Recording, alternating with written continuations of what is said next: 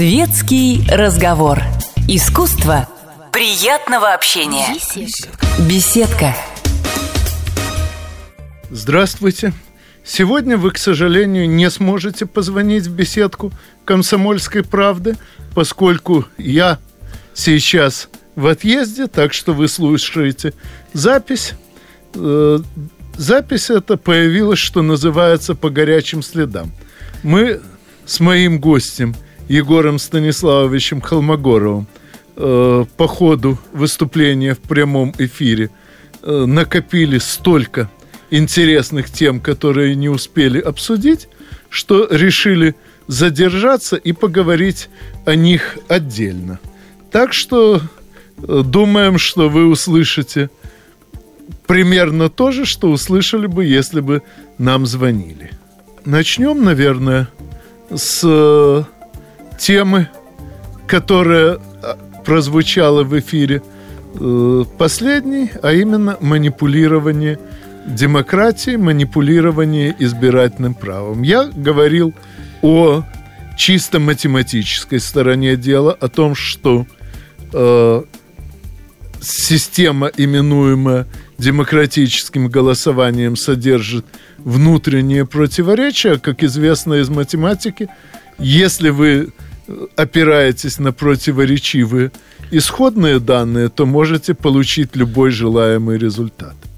Но, конечно, обычно хватает и значительно более простых средств, вроде того, что в коммерции именуется недобросовестной рекламой.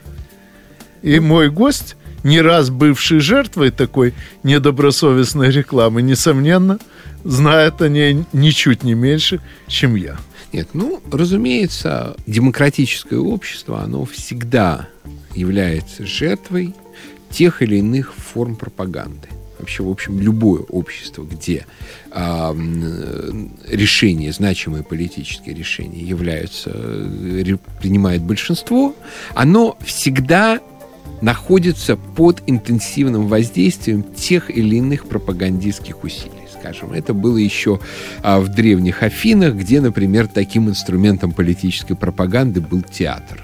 Причем прежде всего не, не трагедия греческая, а комедия. Скажем, например, великий э, комедиограф Аристофан, он всегда был таким рьяным политическим пропагандистом одной из партий. И, он, и, соответственно, его комедии очень часто влияли на принятие политических решений, вплоть до того, что, скажем, именно он создал а, негативную репутацию философу Сократу, которая в конечном счете, как знаете, стоила тому жизни.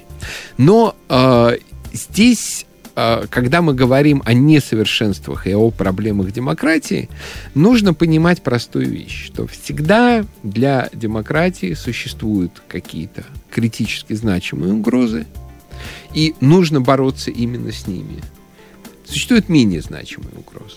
Вот, например, сейчас а наше общество столкнулось с тем, что такой факт, как тайное голосование, очень часто а, влияет на конечный политический результат что, скажем, недобросовестность э, тех или иных избирательных комиссий ведет э, к тому, что э, получает большинство голосов совсем не та партия, за которую проголосовало большинство избирателей. По этому поводу вспоминается моя шутка, сказанная еще в 91 году – 90% избирательных комиссий Украины проголосовало за независимость. Совершенно верно. Ну, собственно, то же самое происходило и э, в, Российской Федерации. Э, все 90-е годы, когда никто не голосовал за Ельцина, но он становился президентом, э, мало кто голосовал за Конституцию, а она принималась всяко огромным большинством Между голосов. прочим, последующее математическое исследование результатов – голосование позволило предположить, что э, необычайный, ни разу впоследствии не повторенный успех э, либерально-демократической партии России на выборах 93 -го года это как раз следствие того, что Конституцию надо было протащить любой ценой. Для этого дела э, существенно подняли явку по сравнению с фактической, поскольку требовалось для голосования за Конституцию минимум 50% явки. И вот эти вот лишние голоса сбросили либерально-демократической партии, исходя из того, что эта партия не имеет, ну, э, по крайней мере, на тот момент не имела четко выраженного политического лица, а потому избыток депутатов от этой партии не изменит сколько-нибудь радикально расклад э, в Государственной Думе. Ну, собственно, так оно и остается до сих пор. То есть э, э, партия Жириновского это такой кот в мешке, за который все голосуют, ведясь на как раз именно политическую рекламу в стилистике «мы за бедных, мы за русских» и так далее, а, но при этом которая голосует а, в парламенте, подчиняясь каким-то совершенно другим закономерностям, чаще всего никак не связанным с заявленными, э, заявленной программой скажем, именно по этой причине я, как правило, голосую за э, российскую коммунистическую партию, при том, что, в общем, практически никогда не разделял там большинства э, программных коммунистических идей. Вот. Но, но тот факт, что в данном случае э, заключенный тобою в виде голосования контракт более-менее грамотно исполняется в течение э, срока пребывания в Думе, соответствующей депутатами от этой партии, это является, в общем-то, фактом. То есть единственный э, раз, когда я этой практики изменил, это был 2003 год, когда появилась партия Родина, но, к сожалению, э, ее очень быстро, в общем, как-то раскололи, выдавили из парламента, и э, она не, зна не стала значимым политическим фактом, хотя сейчас она возвращается, и не знаю, может быть, она еще определенную роль в политике сыграет. Кстати, но... я должен в порядке курьеза сказать, что поблуждав очень долго по самым разным политическим ориентациям, я в конце концов э, вернулся в коммунисты. Э, ну, то есть, что значит вернулся? Членом коммунистической партии я никогда не был, но действительно в советское время э, был убежденным коммунистом аж до того времени, когда под чутким идейным руководством Михаила Сергеевича Горбачева начали заболачивать мозги всему народу. И я, к стыду своему, избавился от этого болота в мозгах только к середине двухтысячных годов. Но вот именно в силу своих э, нынешних коммунистических убеждений.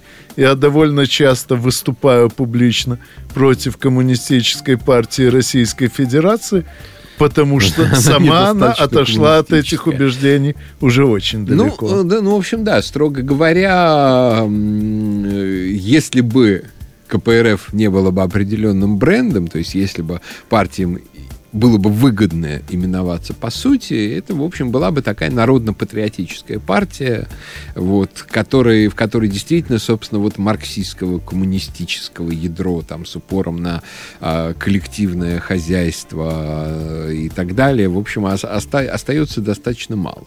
Но так или иначе, это такая партия, которая более-менее ориентируется на нашего простого избирателя, э, за исключением каких-то, ну, совсем как бы принципиальных принципиальных моментов, по, ко- по которые она тоже, в общем, прислушивается скорее голосам сверху, чем снизу. Но так или иначе, смотрите, мы в случае, например, с российской демократией, с российской избирательной системой, мы имеем несколько очень разных проблем, которые все встретились в одной точке – что и вызвало вот такой как бы достаточно массовый всплеск э, э, протестного движения в конце 2011 начале 2012 года, после чего вот это вот болотное движение постепенно заболотилось, потому что стало понятно, что его лидеры выражают не неудовольствие вот теми критическими проблемами политической системы как таковой, а какие-то свои сугубо частные интересы. Но что это за проблемы?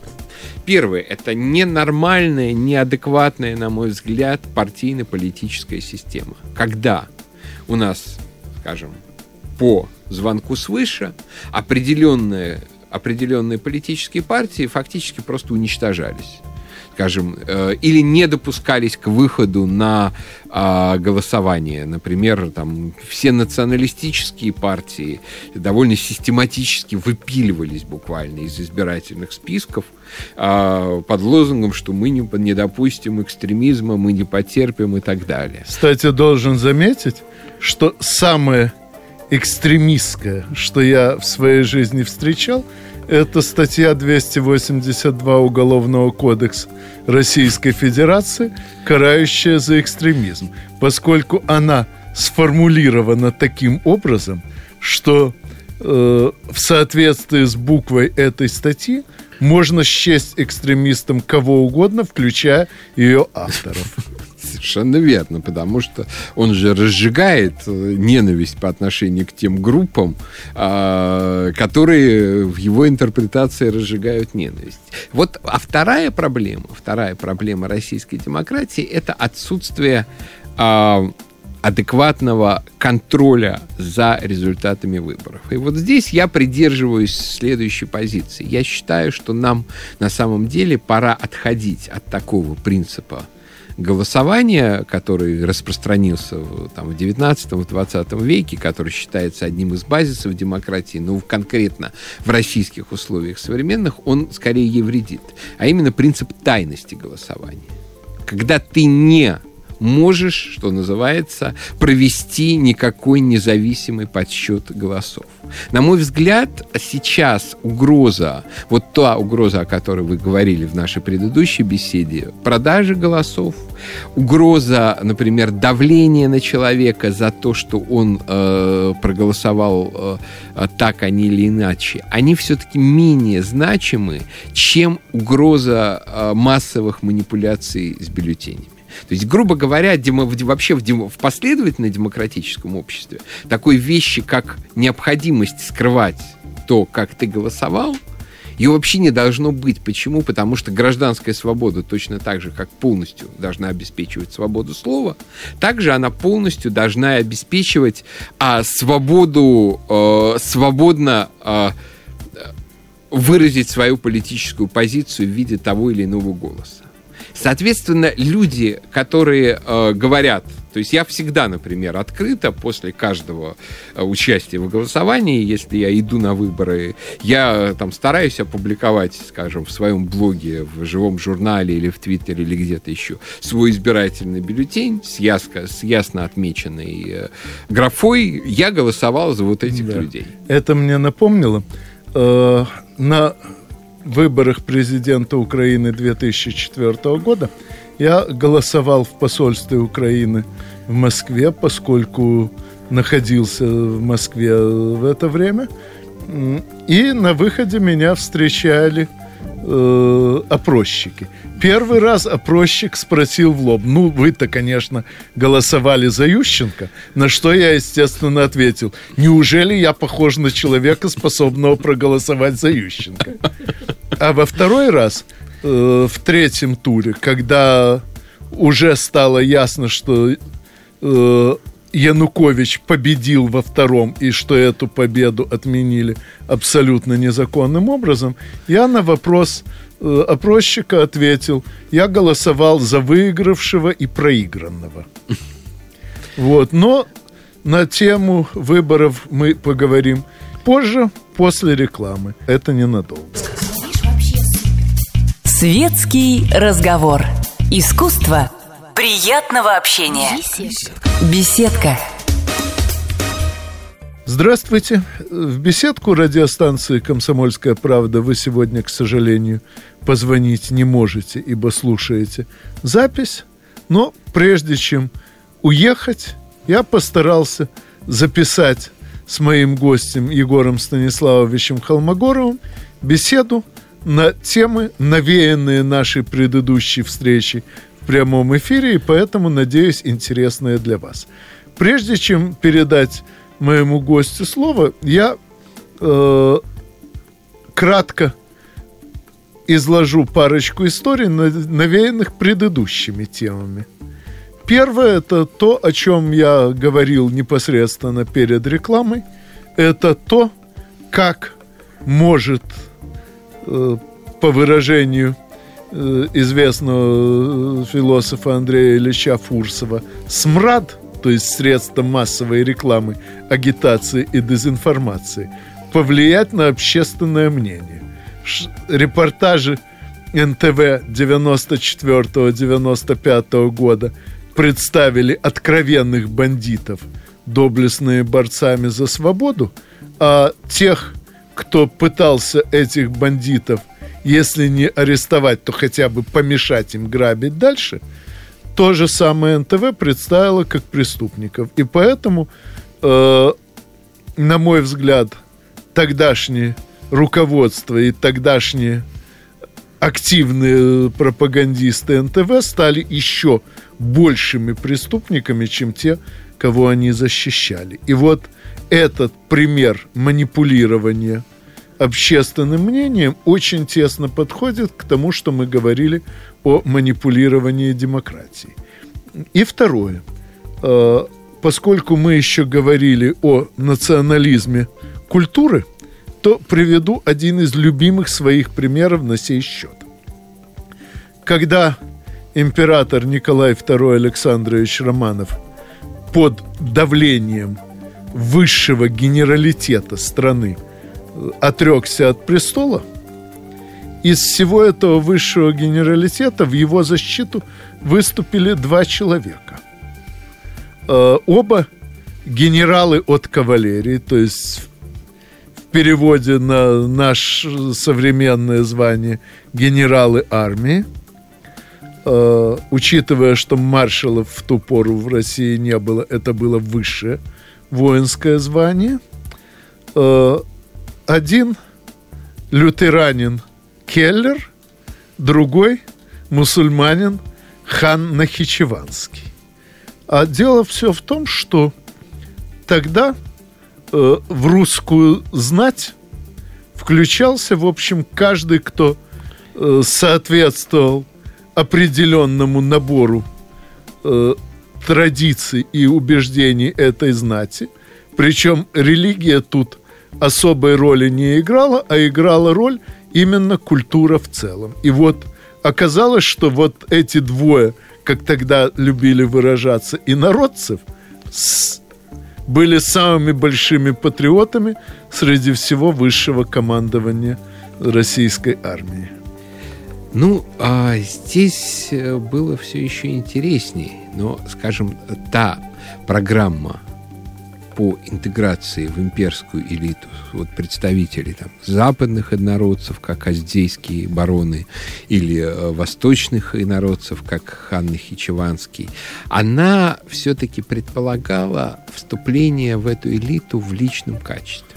Сейчас же у нас проблема состоит в том, что вот значительная часть той элиты, а, которая у нас есть и которая представляет, скажем, разные этнические меньшинства, которые живут в России, это люди не столько самостоятельно ценные для России, сколько ценные в качестве лоббистов тех или иных, скажем, групп, диаспор и так далее. То есть крайне маловероятно, что, например, тот же Хан Нахичеванский а, отстаивал право, скажем, своих соплеменников э, убивать русских э, в городе Москве вот без повода, без, э, э без права и, и так далее. То есть сейчас же мы постоянно имеем дело с тем, что по факту, по факту, э, единство страны, наше равноправие, там, совокупность наших гражданских свобод и так далее, она оказывается в странной ситуации, когда оно используется в одну сторону, используется против общества в целом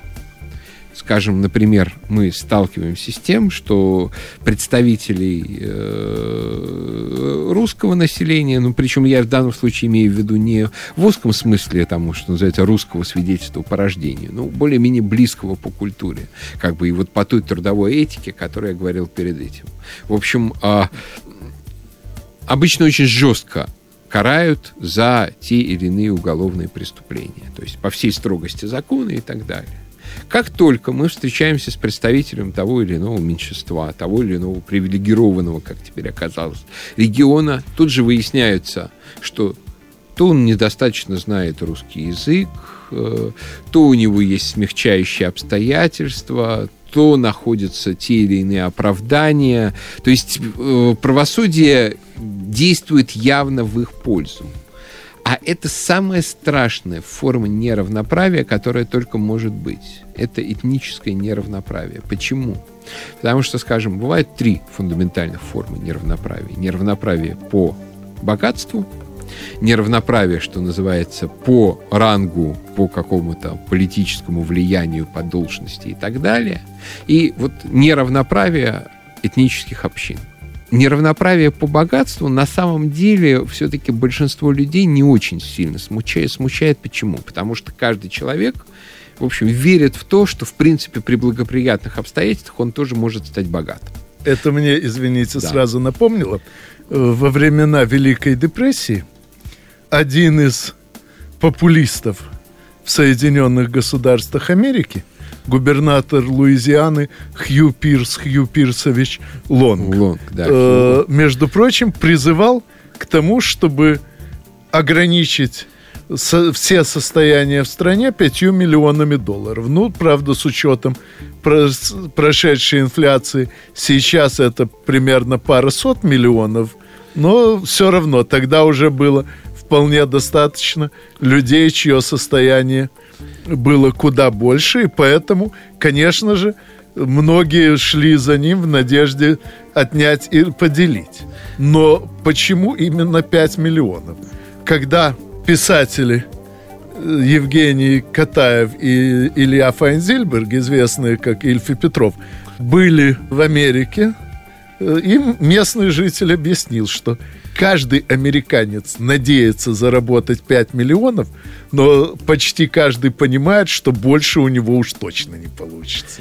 Ну, э, совершенно верно. То есть, на самом деле, э, на мой взгляд, э, Хью Лонг был довольно симпатичным, в общем, персонажем, потому что а, достаточно исследовать как бы не столько вот тот миф, который о нем возник в общественном сознании во многом благодаря тому, что Франклин Рузвельт его воспринимал как опасного конкурента ну, и, стремился кстати, политически он уничтожить. Был при да. довольно странных Совершенно верно. А, а Сколько вот его кон- конкретные последствия его деятельности в Луизиане? Хорошие дороги, народные школы и так далее. Ну, вот, скажем так, а... с него было списано двое известных литературных персонажей – Без Виндрип и Вилли Старк. Так вот, вот Вилли он Старка... был ближе к Старку, да. чем к Виндрипу. А, и вот а, у Хью Лонга была действительно вот такой вот как бы лозунг «Каждый человек король, каждая девчонка королева, и каждый из вас может стать миллионером». То есть, в принципе, чисто теоретически, не учитывая того, до какой степени богатство Соединенных Штатов э, покоится на международном, что называется, экономическом доминировании, и сколько нужно работы и пота в других регионах мира для того, чтобы американец достигал среднего уровня. Вот если об этом забыть, то да, действительно, в принципе, каждый американец, наверное, мог бы быть миллионером, но и каждый, в общем, гражданин России мог бы быть гораздо богаче, если бы не э, э, то количество ресурсов, то количество денег, которое по факту раскрадывается, разворовывается, растрачивается и, и, и, и Или вывозится в ту же Америку. Совершенно верно. То есть мы как раз Э, мы беднее в том числе и потому,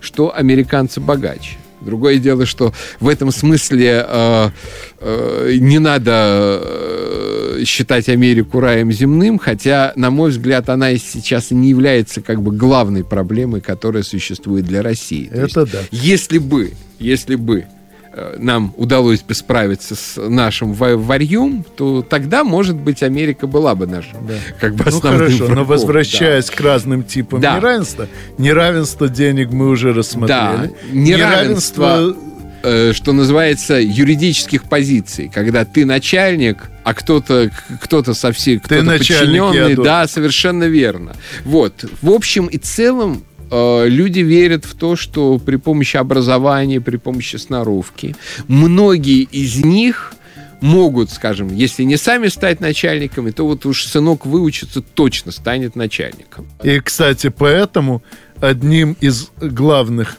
э, одна из главных проблем нынешней эпохи то, что большая часть социальных лифтов закрылась. Совершенно И, кстати, президент Путин, когда э, выступал на основа на учредительном собрании э, Общероссийского народного фронта, особо отметил эту проблему как важнейшую, и что характерно, никто из политиков, коми- комментировавших Об его этом выступление, об этой части выступления не сказал ни звука. Ну, совершенно верно, потому что, гру- грубо говоря, наша нынешняя российская элита, по большей своей части, исходит э, в своей философии из представления, что у маршала есть свой сын.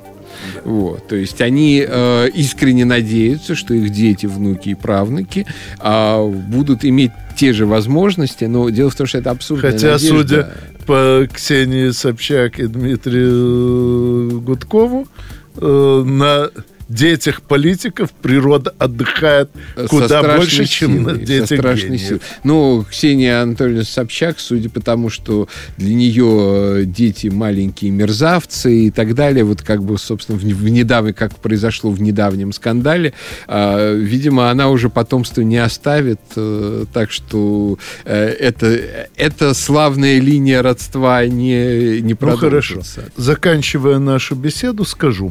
Конечно же, очень плохо и очень страшно, когда, скажем, э, в Германии при Гитлере немец считался высшей расой, а еврей низшей. Но обратное положение, когда еврей считается выше немца, было бы не менее страшно, не менее противно и не менее опасно, и опасно прежде всего для самих евреев. Так же, как нынешнее положение, когда э, в России милиция шарахается, или полиция, как ее сейчас модно называть, э, шарахается от кавказцев, опасно прежде всего для самих же кавказцев. Но, боюсь, нам эту тему придется затрагивать еще не раз. Надеюсь, с моим гостем мы и увидимся еще не раз здесь, в беседке «Комсомольской правды». Ну, а с вами услышимся в этой же беседке через неделю. До свидания. Спасибо. Горячий кофе, светский разговор, интересные персоны, хорошая компания, беседка, уютное место для душевного разговора.